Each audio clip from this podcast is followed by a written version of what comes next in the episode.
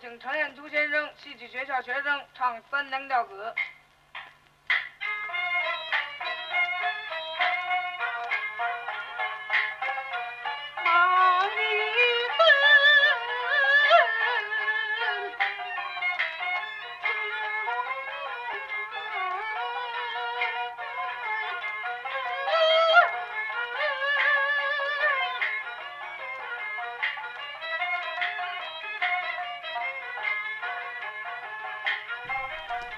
观众朋友，大家好，欢迎光临绝版赏析。今天我们在这里呢，为您安排的是程砚秋先生的两张老唱片《三娘教子》。我们的现场嘉宾是北京大学教授吴小如先生。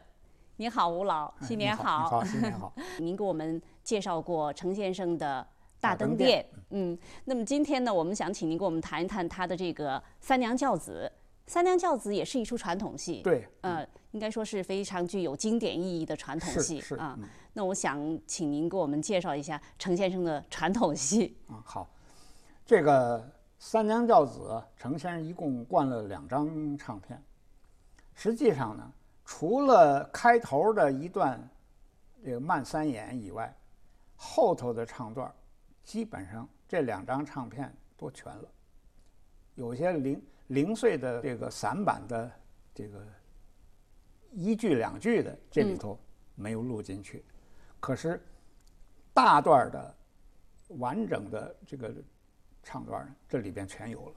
基本上是完整的一出戏了呃啊。，不，他就是说那个开头，除了开头这一段儿，嗯，就是那个呃小孩儿还没出来以前，他有一段三言，那一段没录以外，后头的基本上主要唱段全有了。特请程砚竹先生，戏曲学校学生唱《三娘教子》。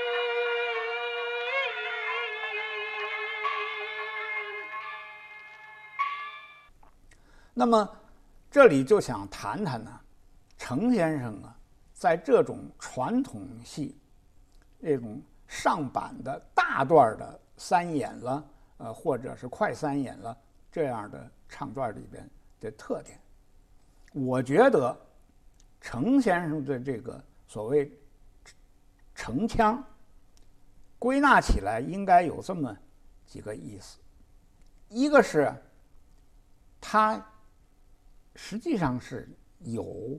顿挫有这个抑扬起伏的，可是啊，你听着没有棱角，可以说有顿挫而不见棱角。他唱的这个唱腔啊，是细腻，可是不琐碎。啊，有的那种新腔就显得特别的这个贫了俗了，程先生没有。他是在这个通大陆的这个前提下，他能够唱出他自己的精神面貌来，唱出他自己的特殊风格来，这个就比较不容易了。所以我老是强调要听这个流派创始人他经常演的传统戏，像这两张唱片吧。呃，可以说体现了这个程派唱腔比较二黄戏里啊，我说的是二黄戏啊，这个比较全面的东西啊，它听起来好像没有什么呃新奇的腔，都是很稳重、很大方、很端庄啊，呃，但是并不是平铺直叙，它还是有那个。顿挫就是我刚才说有顿挫，它是有处理的在里面。嗯，他呃处理的非常好。用一句这个经常评论这个呃演员唱的唱功的这个话吧，就是说字正腔圆。那程先生这个处理这个三娘教子，有些个个别的词句啊，他是经过改动了。你仔细听，你跟别的演员唱的这个教子的唱词儿，嗯啊，特别是老老词儿，它是有些改动的，改动的更符合那个他自己唱法的那个条件。可是呢，不显着那个生生硬，不显着那个刺耳，啊，就是说他不怪诞。虽然新奇，但是它不怪诞，啊，它不慌，不不不是那种，呃，让人想象不到的那种不像京戏的唱腔，它程先生绝对没有。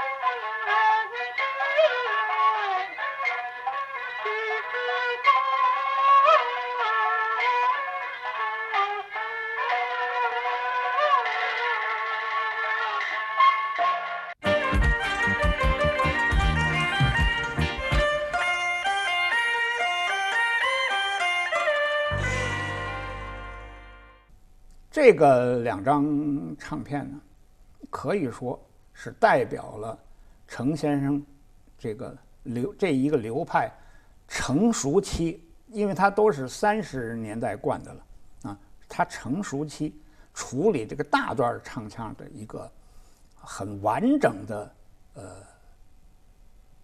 可以说是一个艺术艺术品，嗯，很完整啊，听起来呢。好像没有什么呃这个特殊的呃奇怪的地方，或者是挺挺这个呃特别的地方。但是呢，他唱的非常的呃有感情，唱出了这个王春娥这个对自己的这个不是亲生的儿子，而有一种叮咛嘱咐，希望他成才。把这种感情啊，整个唱出来了。我们介绍的这两张唱片，都是程砚秋先生访问欧洲回国重新组班以后录制的。这时期，程砚秋的乐队换了新的搭档，琴师是周长华先生，鼓师是白登云先生。其中第二、第四段是一九三五年胜利唱片公司在上海录制的。同时录制的还有我们上一集介绍的《大灯殿》，以及《春闺梦》《沈云英》《荒山泪》《王淑健》《鸳鸯冢》等唱片。在这批唱片中，继梅兰芳在乐队中增加京二胡之后，程砚秋先生又创造性的加入了声伴奏，更加丰富了乐队的音色。这批唱片于一九三六年一月正式发行。